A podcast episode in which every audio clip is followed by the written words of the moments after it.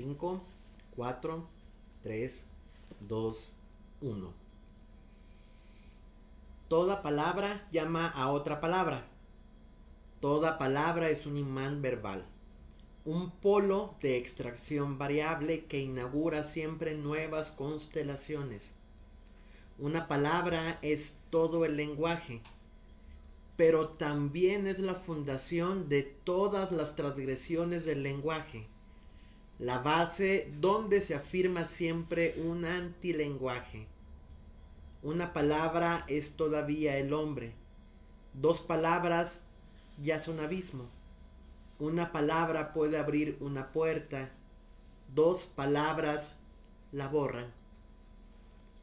Ese fue Roberto Juarros que nos da la bienvenida a este noveno programa de Ideoral, el lugar donde las ideas se hacen palabras y pues aprovechando que todavía el tren del mame está en movimiento. Bueno, no es mame, ¿no? Pero sí fue muy sonado el tema, ¿no? Y creo que es buen momento como para, para echar choro aquí un ratito. El tema de hoy va a ser lenguaje inclusivo.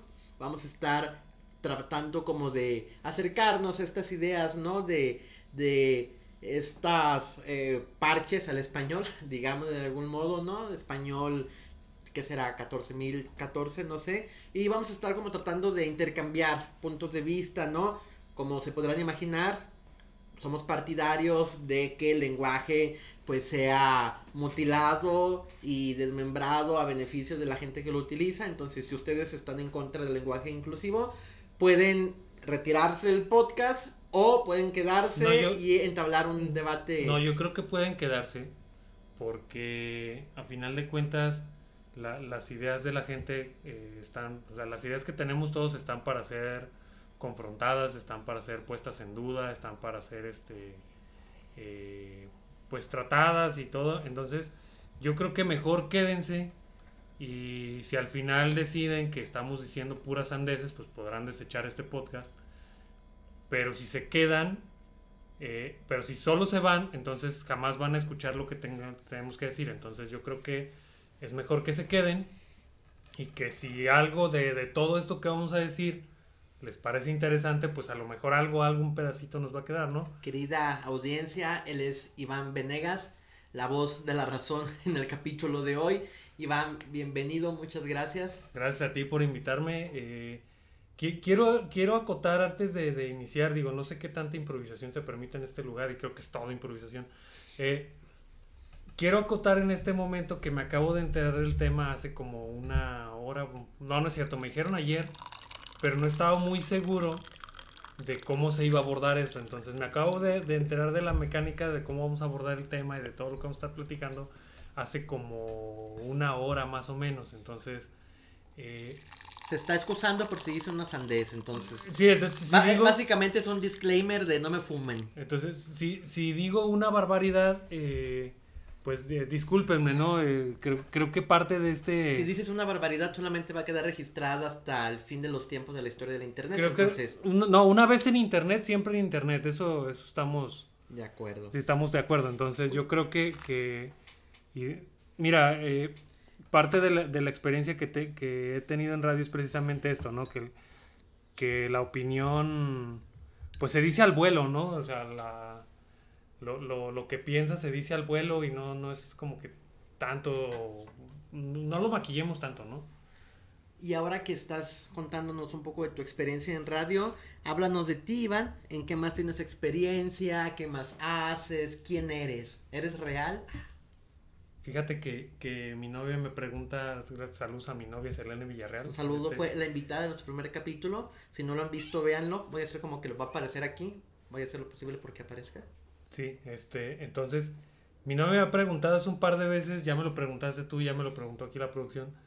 Entonces, estoy empezando a dudar de mi, de mi propia existencia, pero les platico, mi nombre es Iván Venegas, gracias, que ya lo notó aquí Adrián.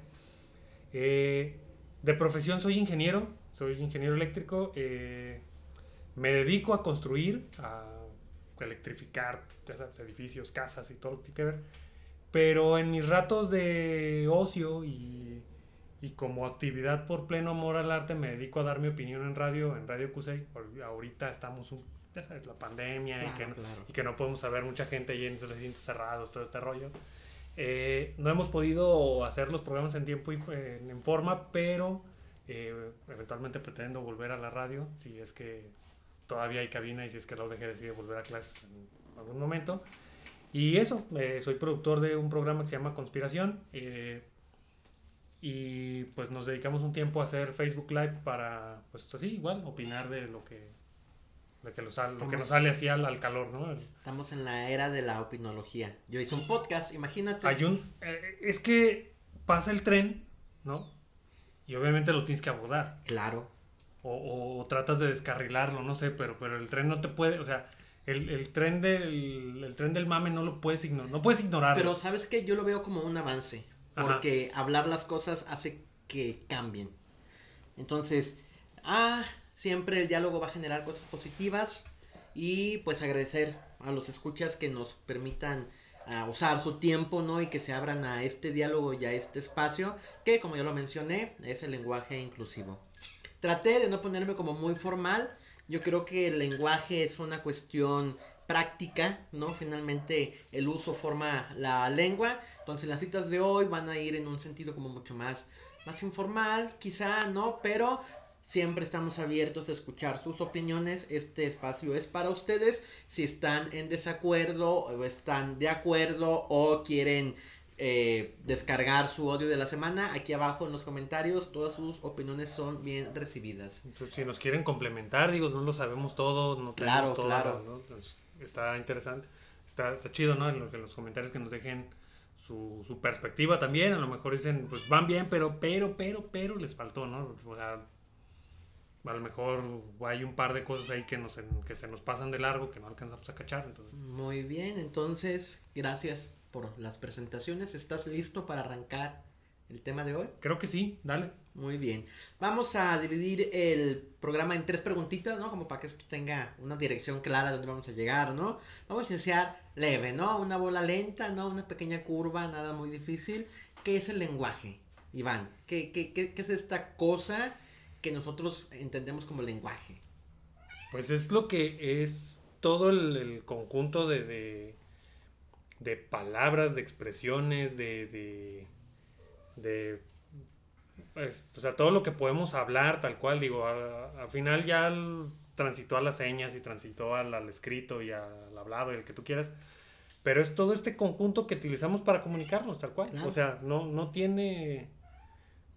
podemos ponernos muy filosóficos en ese sentido, pero yo creo que para hablar de lenguaje inclusivo tenemos que ir a lo, a lo básico, o sea, volvernos a lo básico es ¿Qué es lo que necesitamos? Y pensar eso, ¿qué es el lenguaje? Pues es lo, lo todo este conjunto de palabras y sonidos y, y letras y, palabras escritas que, que, nos sirven para comunicarnos unos a otros. ¿no? En la página web, en el sitio web de la BBC, encontré un artículo que se llamaba eh, La historia del lenguaje. Y precisamente inicia diciendo algo así como que el lenguaje en sí mismo es bastante difícil de definir, ya que tiene, por ejemplo, expresiones transitorias que no dejan rastro, hay lenguaje antes de que exista registro de la humanidad, ¿no? Porque el lenguaje, hablándolo desde la oralidad, ¿no? Es volátil. Ah, eh, nunca es estacionario, está en cambio constantemente, cambia con el tiempo y es infinitamente flexible y casi mundialmente presente.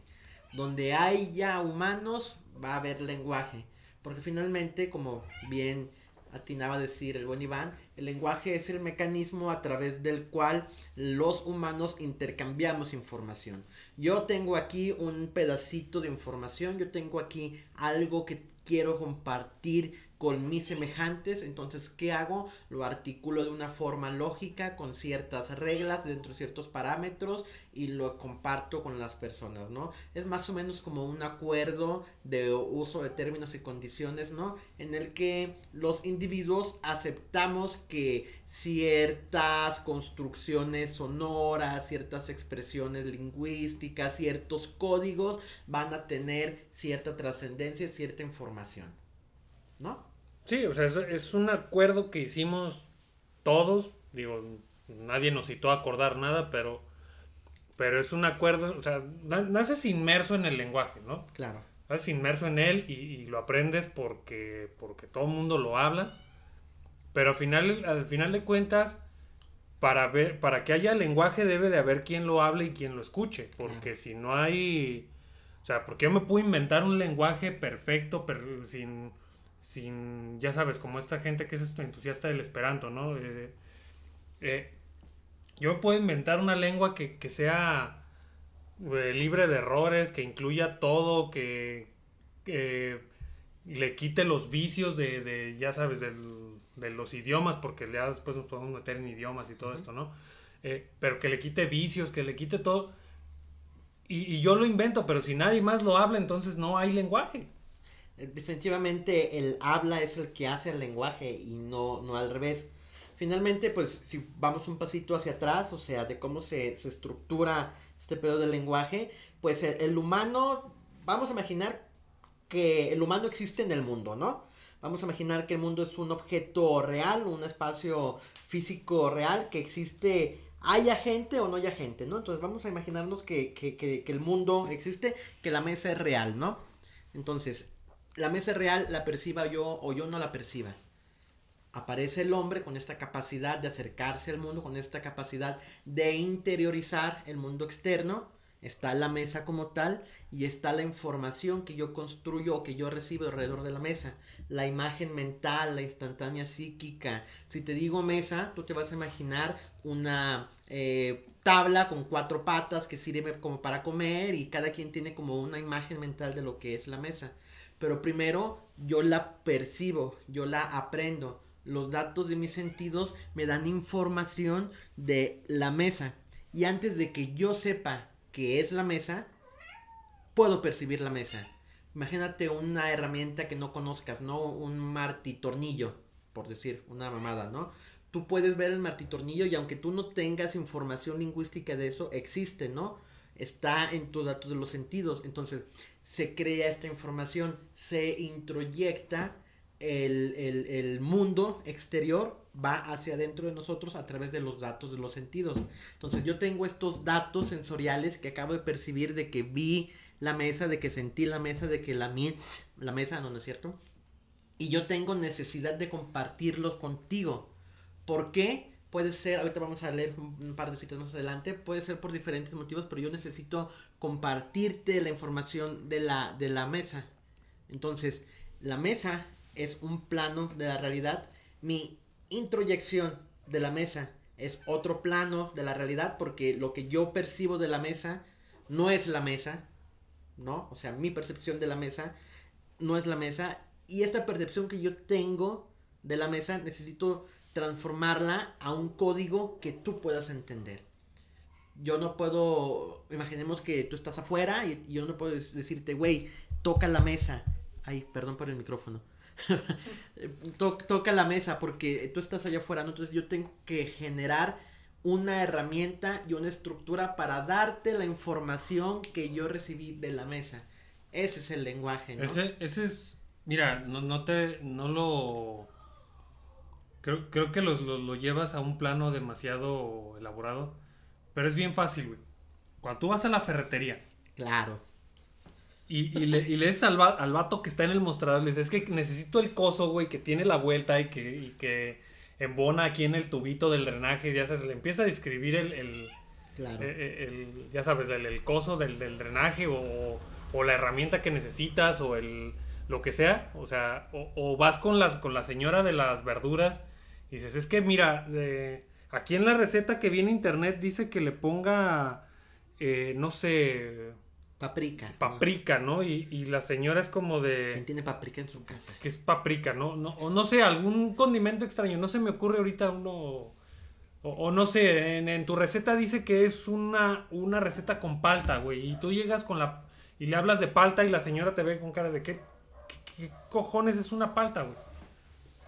Que, pero te digo, o sea, transpórtate. Y me, me, me acordé ahorita, o sea, se me vino a la mente el ejemplo de cuando vas a, a, la ferretería porque necesitas el coso de la de esta madre que lleva tu. El de este de la de esta que hace que gire, güey. Ajá, Simón. Entonces, el, el coso de la chiva de esta cosa.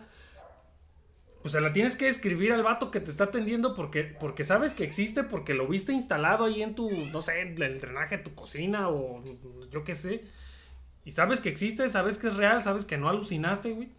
Y, y, como no te lo puedes llevar porque a lo mejor se te va a tirar todo el agua del, del, del caño ahí, no tengo idea, pues tienes que escribírselo, tienes que decirle, güey, esta es una madre de, de, de, tal y de tal, tal forma, de tal dimensión, y entonces, eh, pues obviamente ese, ese coso o ese, esa chiva tiene tiene un nombre que tú no conoces, que, el, que el dependiente del changarrito este sí conoce y sí te dice, ah, necesitas un cespo, no qué sé, ¿no? Es información, ¿no? Yo tengo información que necesito compartirte a ti y el lenguaje es el mecanismo a través del cual lo voy a hacer. En vez de decirte el de este, de la de esta que tiene una vuelta y le va por acá, yo te digo, el, la ganzúa y tú dices, a huevo, porque yo entiendo, hicimos un acuerdo colectivo, aprender un idioma es aceptar esos pactos lingüísticos, por decirlo de una forma ahí, a, aceptar que una ganzúa va a implicar una ni siquiera que sé que es una ganzúa, ya me metí yo solo, una, una cosa de metal con una vueltita y un gancho, ¿no? Entonces, vamos acordando que las cosas que percibimos vamos a convertirlas en pausa y brevario. No sabemos lo que es una ganzúa se nos acaba de ocurrir ahorita yo tampoco lo sé. No pero que es una ganzúa pero pero es lo mismo o sea pero, pero sí tiene tiene sentido. O sea te digo vas y le dices al cuate de la tiendita de lo que sea y creo que es una cosa para abrir puertas pero no estoy muy seguro. Eh, en fin o sea el ya sabes el, tubo del desagüe no y, y dice y ya te dice, ah, pues necesitas este tubo, ¿no? No sé cómo se llame, ¿no? Siguiendo un poquito con la lectura del artículo, dice que sabemos mucho más sobre el Big Bang de la física que sobre el Big Bang del humano. Finalmente la historia de la humanidad es muy amplia, hay mucha información que no está eh, como ahí presente, ¿no? Y esto lo dijo Morten Christiansen, profesor de psicología y director del programa de ciencia cognitiva de la Universidad de Cornell en Nueva York. Entonces, a tratar de rastrear el origen histórico del lenguaje es como muy complicado porque finalmente hasta donde se tiene registro todas las especies eh, del humano han compartido información de, este modo, pero una hipótesis es que el lenguaje se desarrolló gradualmente como una especialización innata para codificar información.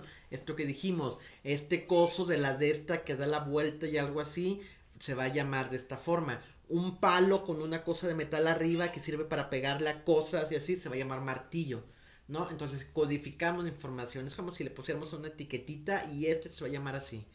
Y eh, dice que eh, esto se utilizó para codificar información cada vez más compleja. Por ejemplo, quién hizo qué, a quién, cuándo, dónde y por qué. Entonces, es esto que te digo, ¿no? De, de codificar, de convertir información sensorial en un sistema que podamos entender ambos.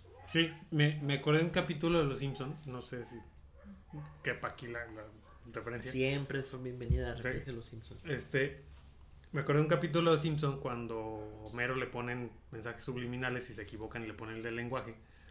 Entonces que es lo que decíamos, ¿no? Cuando llega con March y le dice, estoy buscando el adminículo de metal para el, alimento, la cuchara, esa. Ándale. Finalmente son eh, eh, eh, etiquetas o estructuras más simples de, compartir, ¿no?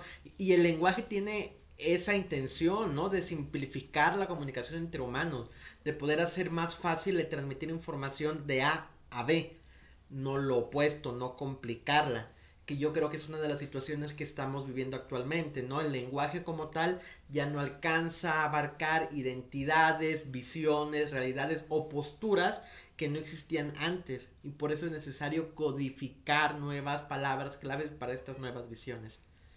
Pero me estoy adelantando un poquito. Ah, el artículo eh, continúa diciendo que el lenguaje surge de la interacción de tres sistemas adaptativos diferentes aprendizaje individual, lo que yo te decía, yo percibo. Imagínate que tú y yo nunca en la perra vida hemos visto un canguro. Yo voy, veo un canguro y digo, güey, tengo que decirle a Iván que vi un canguro. ¿cómo, ¿cómo te lo voy a explicar, no? Entonces, aprendizaje individual, transmisión cultural, esta información que yo tengo, te la doy, y evolución biológica. Conforme los humanos vamos evolucionando, vamos encontrando información nueva que no existía en nuestro acervo y que tiene que codificarse dentro del lenguaje, ¿no? Esto sugiere que tanto la adaptación biológica como la transmisión cultural puedan, pueden haber interactuado en la evolución del lenguaje. Ah, esta forma que tiene el lenguaje de expandirse es muy inherente pues a la naturaleza humana, ¿no? O sea, conforme nuestra visión y nuestro conocimiento va ensanchándose, el lenguaje tiene que adaptarse a estas nuevas eh, eh, imaginarios que vamos desarrollando entre nosotros. El lenguaje va atrás de la práctica y eso a mí me parece eh, muy interesante. Posturas, ¿no? Pero en este podcast creemos que primero camina el mundo y atrásito de él camina el lenguaje. El, el, cambio, la lucha, la transgresión siempre viene primero que, que el nombre hasta después ya se identifica y ya se construye este código lingüístico o este código del lenguaje. Pero primero viene el putazo y luego dice, este se llama así. Es que, mira, no, no, te, no nos vayamos a las luchas, digo, vamos a platicar eso más adelante.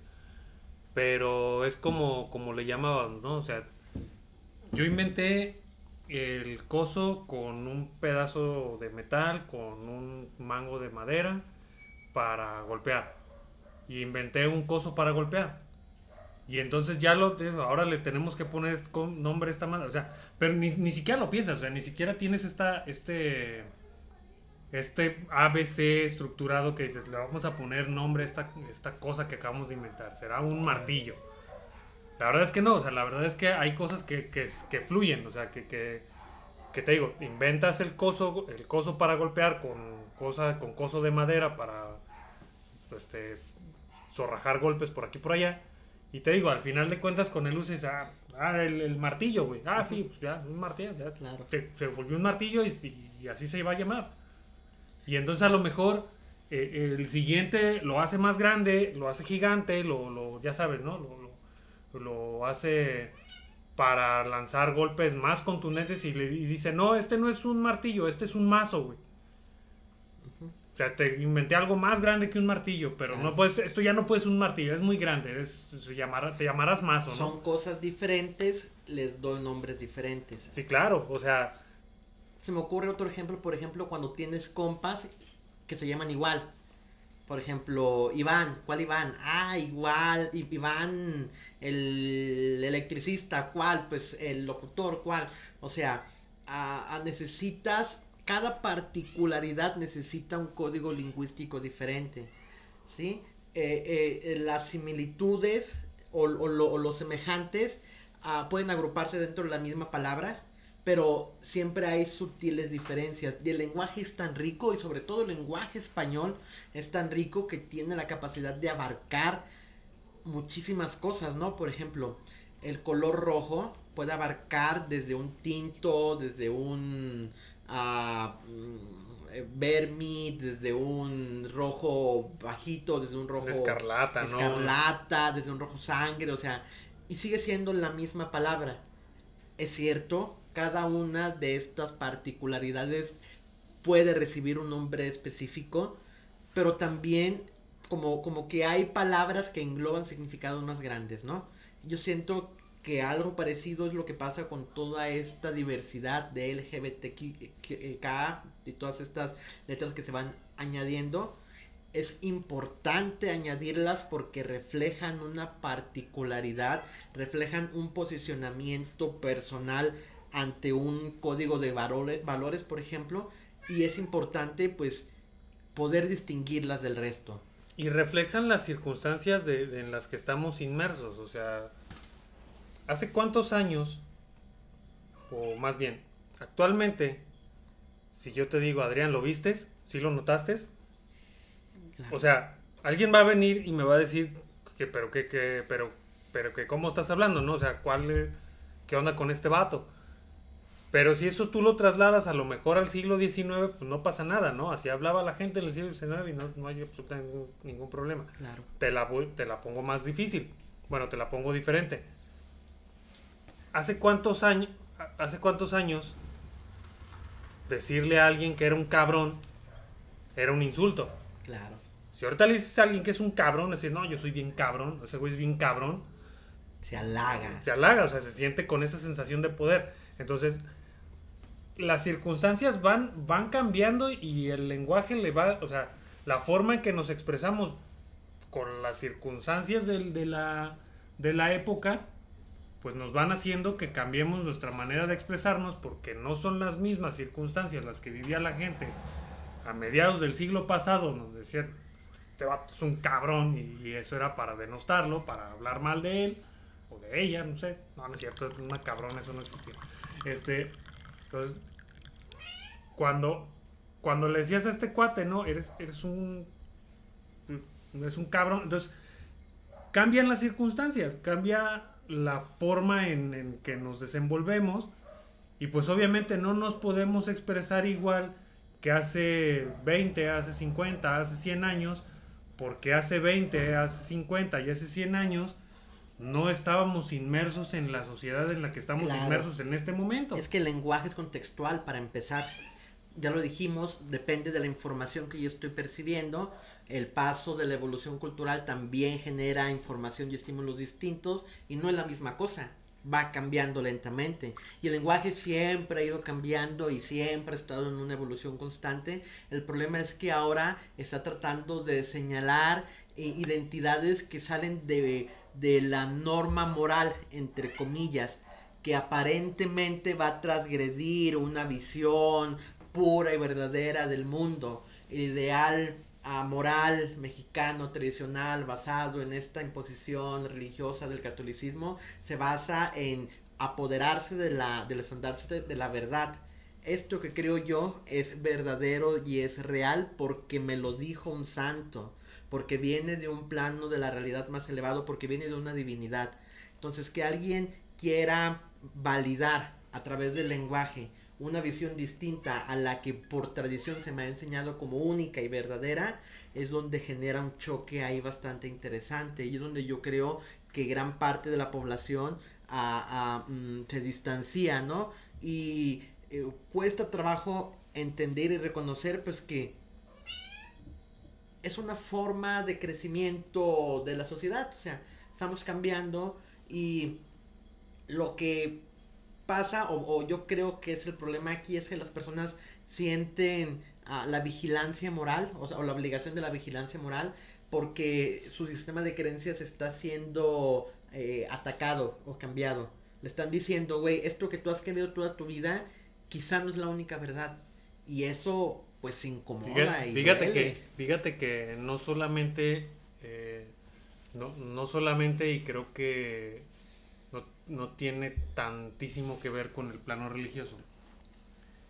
Eh, pero esto es lo que yo creo, ¿no? Eh, yo creo que tiene mucho que ver con que la mayoría de las personas, la inmensa mayoría de las personas, incluso tú, incluso yo, eh, tenemos algo, algo muy interesante. To- todas las personas tenemos resistencia al cambio.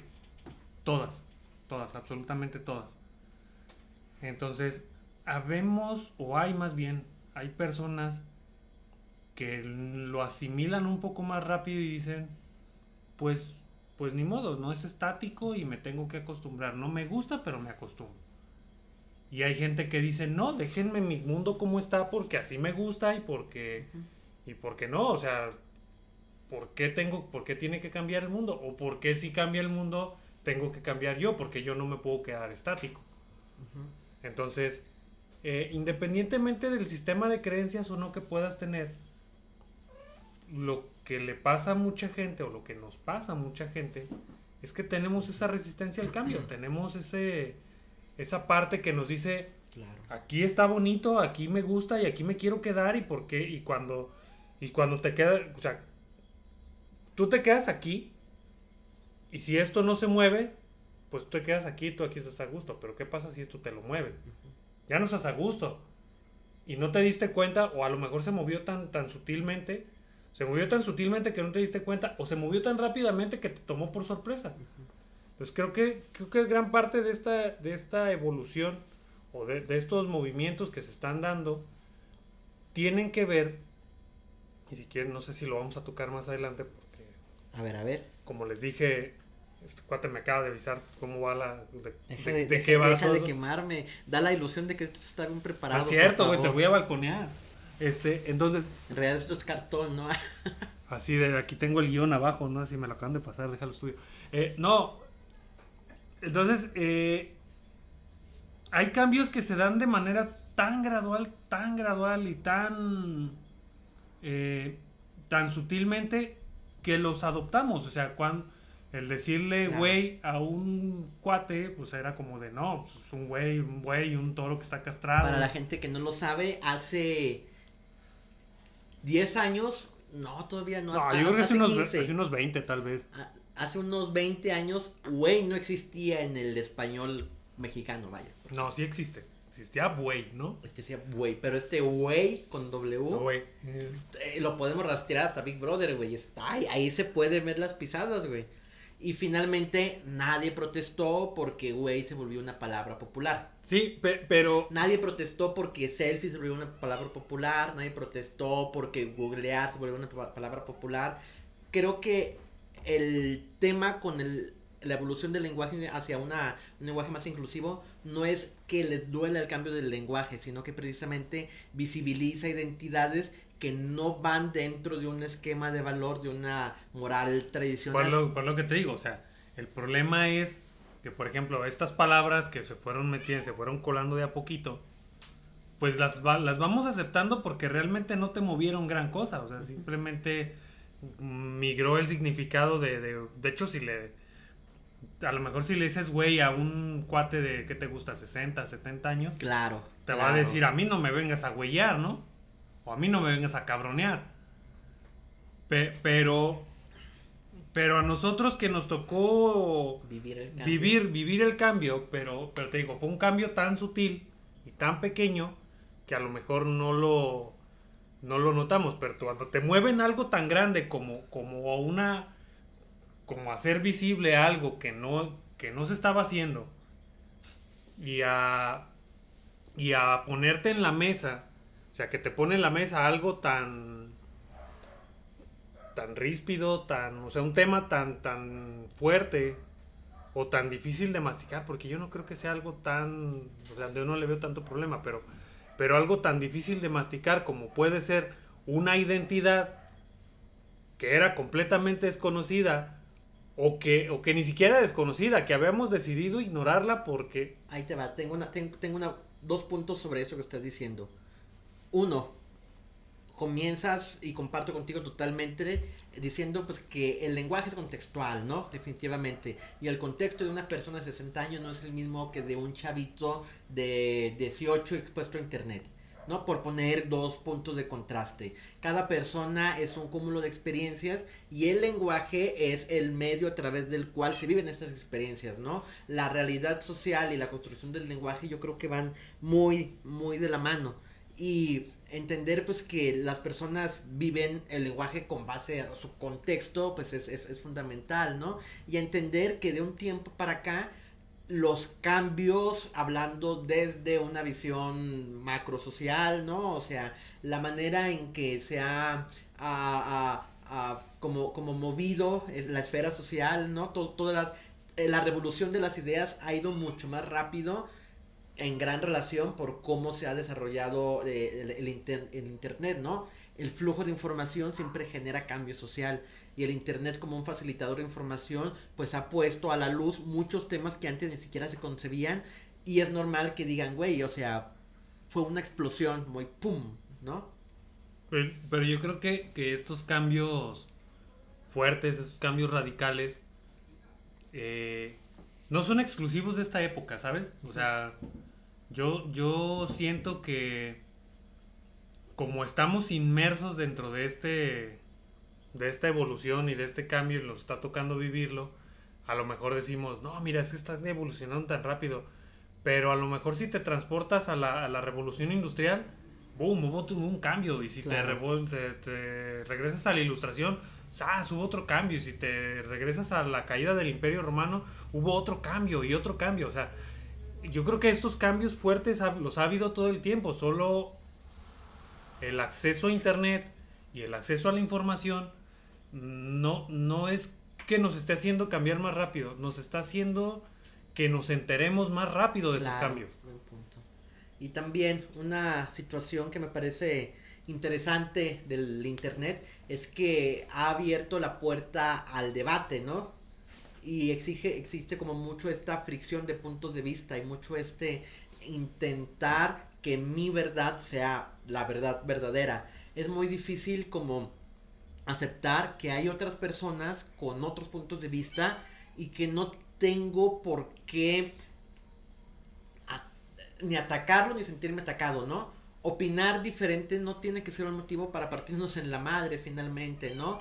Yo puedo yo puedo aceptar que haya personas en el mundo que piensen diferente que yo y finalmente yo creo que la línea, como ya lo hemos platicado muchas veces en el programa, es el respeto y la ética hacia los demás, ¿no? Mientras las personas ejerzan pues su libertad desde pues su libertad, ja, la redundancia, ¿no? Y no me daña a mí, pues yo creo que cada quien es libre de vivir y de elegir el código de información que necesita para, para sí mismo, ¿no? Yo lo resumo en, en, en, una frase que te digo yo en radio, o en una, en una máxima que utilizamos en radio, eh, que el respeto va hacia las personas. O sea, las ideas las podemos y respetar, las podemos confrontar, las podemos debatir, las podemos, podemos desecharlas, abrazarlas, o sea, podemos hacer lo que queramos. Con las ideas podemos hacer lo que nos queramos, pero con las personas no. Y es una cosa tan simple como, eh, hablando ya un poquito del lenguaje inclusivo, es una cosa tan simple como los apodos. Bueno, a lo mejor yo sé que son planos diferentes, ¿no? Pero voy a utilizar una metáfora quizá barata, ¿no? Pero voy a llegar a un punto, no me funden todavía. Eh, un apodo incómodo en la escuela, por ejemplo que tú sabes que la persona le incomoda que se lo digas, ¿no? Y la persona te dice en buen pedo, eh, güey, no me digas así, por favor. Difícilmente funciona, ¿no? Y, y, y siempre es necesario, o sea, la manera en que las personas eligen ser llamadas es importante, ¿no? Yo me llamo Luis Adrián. Me gustan mis dos nombres, mi padre, el Luis, mi abuelo, el Luis, me gusta, me, me gusta Luis Adrián, pero yo prefiero que me digan Adrián, Tan simple como eso. Si me dices Luis, a lo mejor te confundiste, pasa en mi trabajo, por ejemplo, que está mi nombre completo y mis compañeros me dicen Luis, porque pues es el primer nombre, ¿no? O sea... Sí, pues es el primero que está en la lista, ¿no? El error, pues es natural. No me conoces, no has hablado conmigo, ahí dice Luis. Güey, eh, eh, mucho gusto, pero estoy más cómodo con que me digas Adrián. Está mal que me digas Luis, es una grosería que me digas Luis, es una ofensa que me digas Luis. A lo mejor no, pero yo estoy mucho más cómodo diciéndome Adrián. Pasa lo mismo con el lenguaje inclusivo. Pero hay, pero hay gente a la que no le gusta uno de sus nombres o ninguno de sus nombres. Exacto, exacto. Y, a lo mejor... Eh, y no necesita un fundamento lógico, es una cuestión de que, güey, yo no estoy cómodo con que me digan Luis Adrián, llámame, yo tengo muchos amigos de la comunidad otaku y cuando éramos jóvenes todos tenían apodos, ¿no? A mí dime Sasuke, porque yo soy bien emo, ¿no? Así me lo puse. Ah, así me lo puse. y pues hay, mucha gente que, güey, dime, dime el borre, por ejemplo. Es que está, es que está entre, mi, entre mis compañeros de trabajo, pues está este cuate, ¿no? O sea, está el gallo y el gallo prefiere que le digan el gallo. Claro, porque así lo decidió, güey. Si tú llegas y le dices por su nombre, a lo mejor no se va a ofender porque va a decir, güey, no hay pues pedo. Pues sí me llamo, pero no está acostumbrado a que le llamen así. Pero hay gente, por ejemplo, que, güey, no me digas así, por favor, no me gusta. ¿Por qué? Porque no me gusta. No necesitas un eh, manifiesto para explicar a la gente que algo te incomoda. Güey, me incomoda que me digas él, por favor, dime ella. Así de simple. ¿Sabes? O sea, es una cuestión pues de, de respeto, de, de, de decencia civil, ¿no? Güey, me lo está pidiendo desde la sensatez, ¿no? O sea, finalmente es una cuestión que la persona elige o, que la persona se atreve a elegir.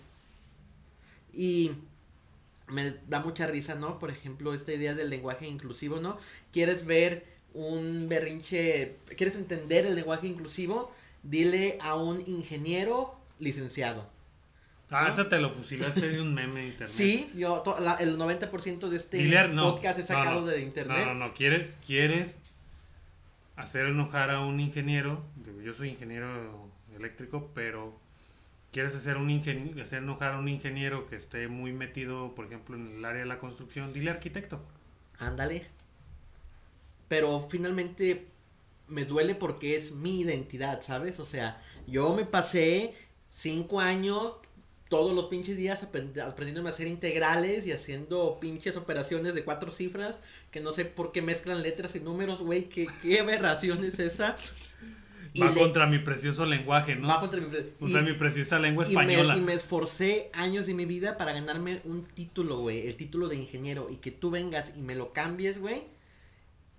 Entiendo la molestia y pasa igual con el lenguaje inclusivo. Toda mi vida he tratado de construir una identidad de quién soy, de definir lo que siento, lo que pienso, lo que hay dentro de mí y que tú vengas y me digas, güey, es que tú no eres eso Tú no eres esto que estás construyendo, güey.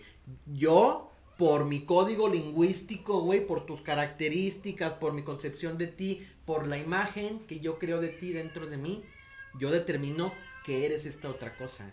Tú no puedes ser la cosa que estás construyendo, tú eres lo que yo percibo de ti. Y es ahí donde pues el tren se descarrila y todos nos damos en la madre, ¿no? Mira, yo, yo creo que pasa por varias cosas. Este efectivamente comparto mucho esta idea de, si alguien decide que le, que le gusta que le digan desde X o Y manera, lo normal, la normativa debería de ser que nos apeguemos a eso. Digo, habrá algún par de escenarios que ahorita no se me vienen a la mente en la que en los que digas pues, no, güey, ¿de cuál fumaste, no? Pero pero en general creo que eso es parte del respeto, ¿no? Eh, parte del respeto es no salir con la jalada de así te llamas cuando no te gusta el nombre que te pusieron tus papás, ¿no? ¿No? Cuando tus papás te pusieron este Cutli y no te late. Y sobre todo, güey, cuando sabes que no le gusta y lo haces por joder. Y lo haces, ya sabes, cierto video, escudado con el escudo. Es humor. ah, no, no, no. ¿Cuál, ¿Cuál humor? No, olvídate del humor. O sea, me, lo quiero sacar de contexto, o sea, lo quiero sacar del, contexto del inclusivo antes, antes de, abordarlo bien. Vamos a ver. Pero tú te llamas Luis Adrián, ¿no? Ajá. ¿Sí? Entonces imagínate que, tu abuelo Luis, digo, obviamente todo, toda esta historia me la estoy sacando de, aquí de la, del bolsillo, ¿no? Pero imagínate que tu abuelo Luis era un pesado, era una persona despreciable, era la persona que te trató mal porque eres el segundo nieto y no el primero, yo qué sé, ¿no? O sea, era una persona, imagínate, construye un personaje de la abuela. lágrima aquí, no, no es cierto. No, construye así, ni, siquiera te hace, te, pone triste, se te pone, te, te, enoja, ¿no? Pensar en ese vato y dices, ese viejo despreciable, decrépito, me cae gordo, la neta. Ay, yo no me gustó el ejemplo con mi abuelo. No, no, digo, por esto estoy construyendo un... Un abuelo imaginario. Un abuelo ficticio, exactamente, o sea, yo sé que todo como, como tú bien dijiste, es el nombre de tu padre y el de tu abuelo y tú los tienes en un concepto muy alto y de verdad me, me, da mucho gusto, ¿no? Que, me da mucho gusto que, que, tu, que tu línea parental eh, esté muy bien contigo, ¿no? Eso, eso es algo que, siempre me da gusto. Pero te digo, vamos a construir un abuelo ficticio, ¿no? Un abuelo Luis que es la persona más despreciable de todo el mundo y de todos los multiversos, ¿no? ese vato es lo más odioso entre lo odioso, ¿no? O sea, ni, siquiera, es más, él se odia al mismo, ¿no? Es ese güey. Y no te gusta que te digan Luis porque te recuerda ese vato que es despreciable, que es un culero, que es todo lo, todo lo malo entre lo malo, ¿no? Y entonces tú me dices, güey, o sea, obviamente no me vas a explicar todo eso porque es toda una historia muy nefasta, muy molesta, es una historia que no quieres contar porque otra vez te pone de malas, te te enojas y hasta andas buscando a quién aventarle algo en la cabeza.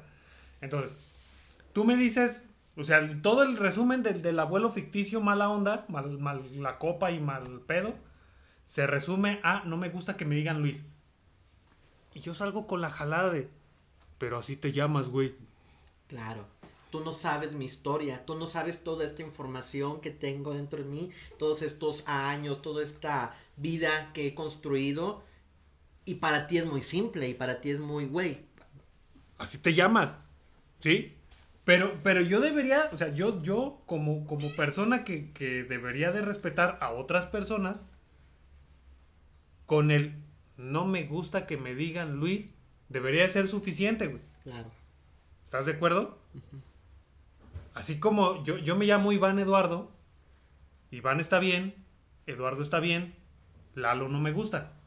Ok. ¿Por qué? Te vale madre, güey. No me digas así. Te vamos a presentar como Lalo. No, no es cierto. ¿Pero estás de acuerdo? O sea, eso Sí. que acabas de hacer son, gan- son simples, llanas y sencillas ganas de fastidiar. Porque te tengo confianza, vaya, vaya. Sí, sí, por eso te digo, ahorita estamos cotorreando. Pero ¿qué pasa si yo no te tengo confianza y te digo, no me di- por favor no me digas Lalo e insistes? Ujú. Claro, claro. Pues, pues molesto, güey. ¿Estás de acuerdo? O sea, es... Entonces, cuando alguien decide, eh, pues sí, inventarse otro pronombre porque... Pues a lo porque mejor los... no inventarse, pero a lo mejor elegir. No, no, inventarse. Y te voy a decir por qué. Lo dice, lo dice Thor. Todas, o sea, porque cuando le dicen a Thor, esa es una palabra inventada, Thor lo dice. Todas las palabras son inventadas. Bueno, bajo la lógica de Thor estamos en lo correcto. ¿Estás de acuerdo? Pero yo elegiría el verbo elegir. Me parece como una acción más. se de- de- decide, ele- o sea, decide que, emer- que emerja un nuevo pronombre, se lo apropia y se lo comparte a todo el mundo. Y, to- y esas otras personas, ah, y hay otras personas que lo eligen, porque al final de cuentas alguien lo, alguien lo, lo- lo sacó, ¿no? Lo, lo Claro. emergió. Entonces, cuando esa, per- cuando esa persona o ese grupo de personas eligen o se inventan un nuevo pronombre porque decidieron, o, o ni siquiera decidieron, se dieron cuenta de que no cabían en lo que ya existe. En la información que significa él Exactamente. y en la información que significa ella. Exactamente, o sea, así como decidimos que el marro, que el marro ya no es un martillo, es un marro, Claro. Así decidimos, así decidimos y así nos, nos tuvimos que inventar otro pronombre para nombrar eso que no existía y que ya existe. Que finalmente nosotros somos dos hombres cis hablando de una situación que a lo mejor no hemos vivido como tal. Pero yo creo que finalmente es este ejercicio de empatía, ¿no? O sea, no necesitas identificarte como cualquier pronombre para, para hacerlo. O sea, o sea, no necesitas identificarte como ella para respetar el pronombre de, de, de ella. No necesitas identificarte como cualquier expresión no binaria para, para, para reconocerlo y aceptarlo. O sea, aceptar el derecho del otro no reduce tu propio Pero, derecho. pero que, no, y, y ahorita le puede, mira, yo creo que debería, lo que deberíamos hacer nosotros es eh, explicarlo de una forma más rudimentaria, si, si se permite aquí la expresión, de una forma más rudimentaria, porque qué pasa cuando hablamos de ellos y ellas y todavía hay gente que se nos para de pestaña Claro. cuando hablamos de ellas para o de eh, no sé, invéntate otro pronombre Y para englobar a todos. o Los sea, puristas lingüísticos, para el masculino es el neutro del lenguaje. Güey, no lo es. Y ahí les va, un ejemplo. Muy simple. Imagínate que construyen un puente, ¿no? Construyen un puente. Es un puente bien bonito, bien perrón, bien vergas. Y este puente tiene la característica de que lo construyeron nueve mujeres y un vato. ¿Ok? Hay información, nueve chicas construyeron un puente junto con un vato. Si yo llego y te quiero decir, ¿quiénes, si tú me preguntas quiénes construyeron el puente, y yo digo, ellos, estoy borrando de la ecuación a nueve mujeres. Porque es cierto, desde la concepción tradicional de la lengua, el masculino es el género neutro, pero creo que hay otras opciones para que el lenguaje abarque más información. Es que, ahí te va. ¿Dónde están las nueve chicas ahí? Ellos construyeron el puente. Lingüísticamente es correcto, pero prácticamente lo será. Y yo creo que el ejercicio del lenguaje inclusivo es detenerse a cuestionarse, ya voy a terminar, es detenerse a cuestionarse si la forma en que hablamos actualmente es la mejor forma posible de hablar. y, yo encuentro algunos casos, como este en específico, en el que no, que se puede abarcar de otras formas. Es, que es lo que dices, o sea, si tienes un grupo muy nutrido de mujeres y de pronto le insertas a un vato, pues ya le cambias, ya, ya, tienes que referirte en masculino a todo el grupo. Claro. Cuando solamente es un vato.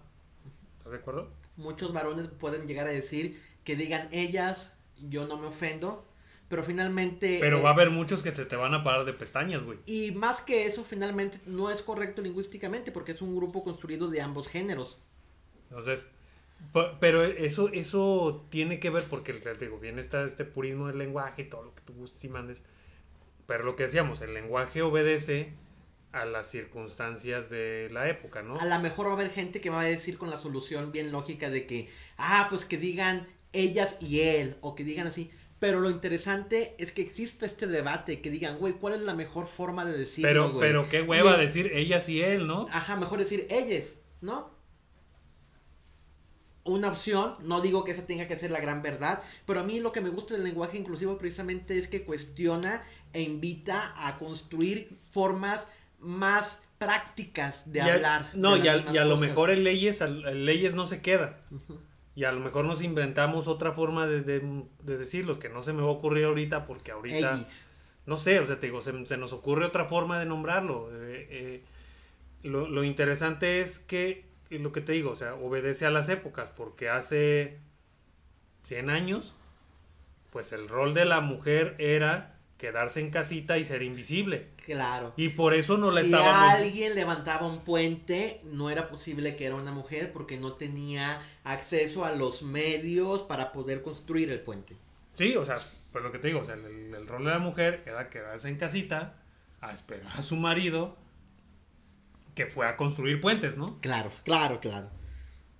Entonces, ahorita no, ahorita que, que la mujer emerge, y que se hace visible y que está en el mundo laboral y en el de los medios y en el de todos lados. Es necesario empezar a nombrar. Pues es necesario que, empecemos a nombrar este tipo de cosas. O sea, así como, como esta gente que, que a lo mejor no tiene un género definido y si quieres en, el, en un siguiente... O que no se identifica dentro de los géneros existentes. Sí, pues, y, y en este, y si te parece después en el siguiente podcast hablamos de esta parte de de separar el sexo del género. Porque es que eh, eh, hoy estamos hablando únicamente del lenguaje.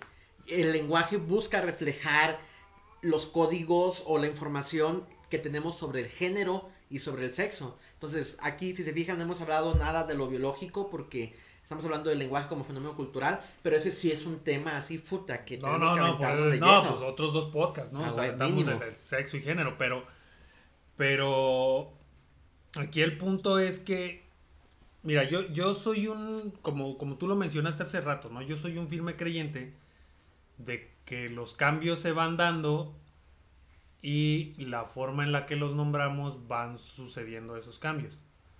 De pronto sí soy reacio a aceptar ciertas formas de comunicarnos, etcétera, etcétera. Creo que tiene que ver en parte porque soy res, porque tengo resistencia al cambio y en parte tiene que ver porque creo que eh, cuando, que modificar el lenguaje para hacer visible a alguien es invertir la causa y el efecto. O sea, primero lo haces visible y luego le, das un nombre. Entonces no estoy seguro si, si estamos invirtiendo o, o, si va tan rápido que yo no estoy notando que, ¿sabes? Pero aquí lo interesante es que el hecho de estar en desacuerdo no es un pretexto para hacer que la persona que está de acuerdo se sienta avergonzada de su creencia. O sea, yo tampoco soy una persona que en su vida diaria ejerza el trato, de verdad me esfuerzo en utilizar lenguaje inclusivo, pero a veces se me pasa, se me olvida. Mi novia lo tiene, o sea, casi todas sus expresiones son en género neutro, ¿no?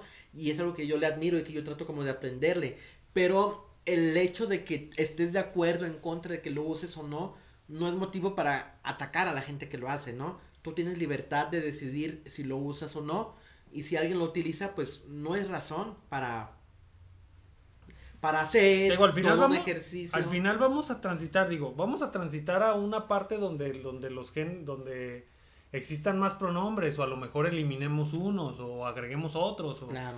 o, o te digo, a lo mejor está por ahí un pronombre que no nos hemos, que si- ni se nos ha asomado por aquí, y lo vamos a acabar viendo cuando tengamos, eh, no sé, 70, 80 años, Claro. no lo sé. Y- Pero, y pero el lenguaje es una cosa viva, pues. Ponte a leer espa- eh, eh, libros en español. Lee, lee el Quijote. Puta madre, o sea. Es lo que te iba a decir, agárrate un libro del, del siglo XIX, de español del siglo XIX, y no le vas a entender, le vas a entender a medias, y agárrate uno del siglo XVIII, y pues ya valió Wilson, ¿no? Ya no sabes ni qué pedo con español. Muy bien, pues bueno, el tiempo se va concluyendo, mi estimado Iván. Agradezco mucho el tiempo que hayas que, que compartiste con nosotros. ¿Algún último comentario, así como para cerrar este pedo? Algo que quieras compartirnos para terminar. Gente que nos está viendo, eh, también. voy, voy a poner, voy a- voy a poner un close-up así, de frente a la cámara. Gente que nos está viendo, estoy consciente, como Adrián está consciente, de que los dos somos vatos, de que los dos nos identificamos como vatos, que nos dice, identificamos con el género masculino, tradicional, heteropatriarcal y todo lo que ustedes gusten y manden. No nos, no nos resten credibilidad por lo que por lo el, el género que, que tenemos ya interiorizado y que aceptamos como tal comprendemos muchas de estas comprendemos mucho de, de esto de, de los géneros de- del lenguaje. No somos expertos bueno Adrián sí Adrián sí tiene no más carrera experto. tiene más car- gracias por los tiene más al menos tiene mucho más conocimiento que yo en el, en el respecto. Pero tampoco somos una bola de improvisados o sea no, no nos funen por no ser mujeres y por no ser no por no ser no binarios o sea. Finalmente, eh, este espacio fue creado porque tenemos la convicción de que es importante hablar de est- cosas. estamos tratando de interiorizarlo y de, y de masticarlo y de, de- de Y de- comprenderlo y de, la mejor manera compartirlo, Porque yo he sido muy afortunado de encontrar muchas circunstancias y muchas personas que han tenido la calma, la paciencia y el amor de compartirme y de enseñarme y de, y de corregirme cuando es necesaria. Pero yo he sido muy afortunado porque todas estas correcciones han venido desde gente que se preocupa por mí, desde gente que, que me ama y que trata como de compartirme sus propias visiones. Hay mucha gente que no tiene acceso a este tipo de información. Entonces, entonces yo creo, perdón, y yo te digo parte del disclaimer y otra vez en el close-up. Eh, así como de pronto, o sea, así creo, creo que son estas dos balanzas, o sea, así como como yo le yo como nosotros no nos subimos a este tren de así es y se chingó, eh, pues también creo que es pertinente pedir esta parte de, ah, eres vato, no opines, ¿no? O eres, eres eh, un cis privilegiado y no opines, gracias, vete. Claro. Entonces, eh, pues gracias por escucharnos también. Pues, yo le agradezco mucho a la gente que, que nos aguantó hasta el final de esta Sí, madre, sí, sí. Porque no sé qué tan inmamables estábamos, pero, pero gracias. Si, si aguanta, otra vez al, al de frente. Quien sea que nos esté viendo, si aguantó hasta este momento, te agradezco por haber aguantado este, nuestra inmamabilidad hasta el final. Y pues ya, ¿algo más que quieras comentar? Pues agradecer a los escuchas que nos han estado acompañando, a Raven Cerice Valentine, a José Yesid, a Ali Andrade, muchas gracias a Ali por todas tus, tus comentarios. Dejen aquí abajo sus comentarios, yo estoy al pendiente de todo. Dejen aquí para mandarles saludos también. Queremos recordarles que este espacio es para ustedes. Su participación es fundamental para que el debate siga existiendo. Es importante empezar a hablar de cosas y que la información llegue a donde tenga que llegar, ¿no? Y, y platicarlo, como lo dije hace rato, desde el amor, ¿no? Hay gente que definitivamente tiene una cerrazón difícil, ¿no? Pero yo creo que gran parte o, o- o- que se puede solucionar muchas cosas hablando desde la, la sinceridad, ¿no? Es un ejercicio de paciencia que no están obligados a hacer, pero finalmente hablar las cosas hace que el mundo pues, cambie poquito a poquito, ¿no? Ah, muchas gracias por prestarte al diálogo, Iván. No, sé- gracias a ti por invitarme. Yo, yo sé que implicó muchos esfuerzos hasta acá, sobre todo aguantar la lluvia. Un saludo a la gente que está tarada en la lluvia. Y pues como siempre agradecer al equipo de producción de Cuarto Creciente. Mandar un saludo a Selene que me debe una visita. Iba a hacer un panel aquí con los dos, toda una cosa así. Selene, Selene Villarreal es una persona que tiene mucho más conocimiento acerca de la lengua Claro. que, de tú, hecho, y, yo, que tú y que yo juntos. güey. yo lo invité a él porque era la condición para que viniera el Selene. Ah, no es cierto. No, no, este, pero Selene Villarreal es una persona, como lo dije hace un momento, que tiene más conocimiento del lenguaje que Adrián y que yo juntos. Sí, sí, sí. Lamentablemente no pudo acompañarnos. No, la lluvia está muy ruda. Entonces, Va a haber una segunda parte de este pedo con Selene. Ya le voy a dejar de prometer segundas partes, ¿verdad? Pero gracias por acompañarnos hasta aquí. Recuerden, campanita, like, compartir. Todo ese pedo nos ayuda un en, la, en la caja de comentarios, déjenos el tema del que quieran que abordemos. O Me sea, parece perfecto. o sea quieren hablar de, de otra cosa, no sé, no se me ocurre absolutamente nada. Quieren hablar del peje, quieren que hablemos del peje, hablemos del peje. Quieren que hablemos de, eh, no sé, de la resolución de la corte de, De ayer. ¿Ya vieron el capítulo? Uf. Te quieren que hablemos de la resolución de la corte de ayer. Uh, buenísimo. Sí, o sea, entonces quieren que hablemos sobre... O sea, hay un montón de temas calientitos y ríspidos de los que no se puede hablar. ¿no? Nosotros vamos a seguir haciendo todo el esfuerzo del mundo para traerles información que invite a cuestionarse cosas y generar pues charla. Honestamente me, me gusta, digo, a mí me gusta abordar los temas calientitos, ¿no? Los temas rasposos, ¿no? No- Claro, claro. O sea, podemos hablar de por qué las rosas son bonitas, pero pues eso como que... Pues no, o sea, te despierta mucho a pensar, ¿no? Que debemos hablar de los temas que... Estoy que- seguro que podríamos crear una perspectiva interesante. No, pero suficiente por hoy. Les agradecemos muchísimo su paciencia y su escucha. Gracias. Estamos viéndonos hasta la próxima. Bye.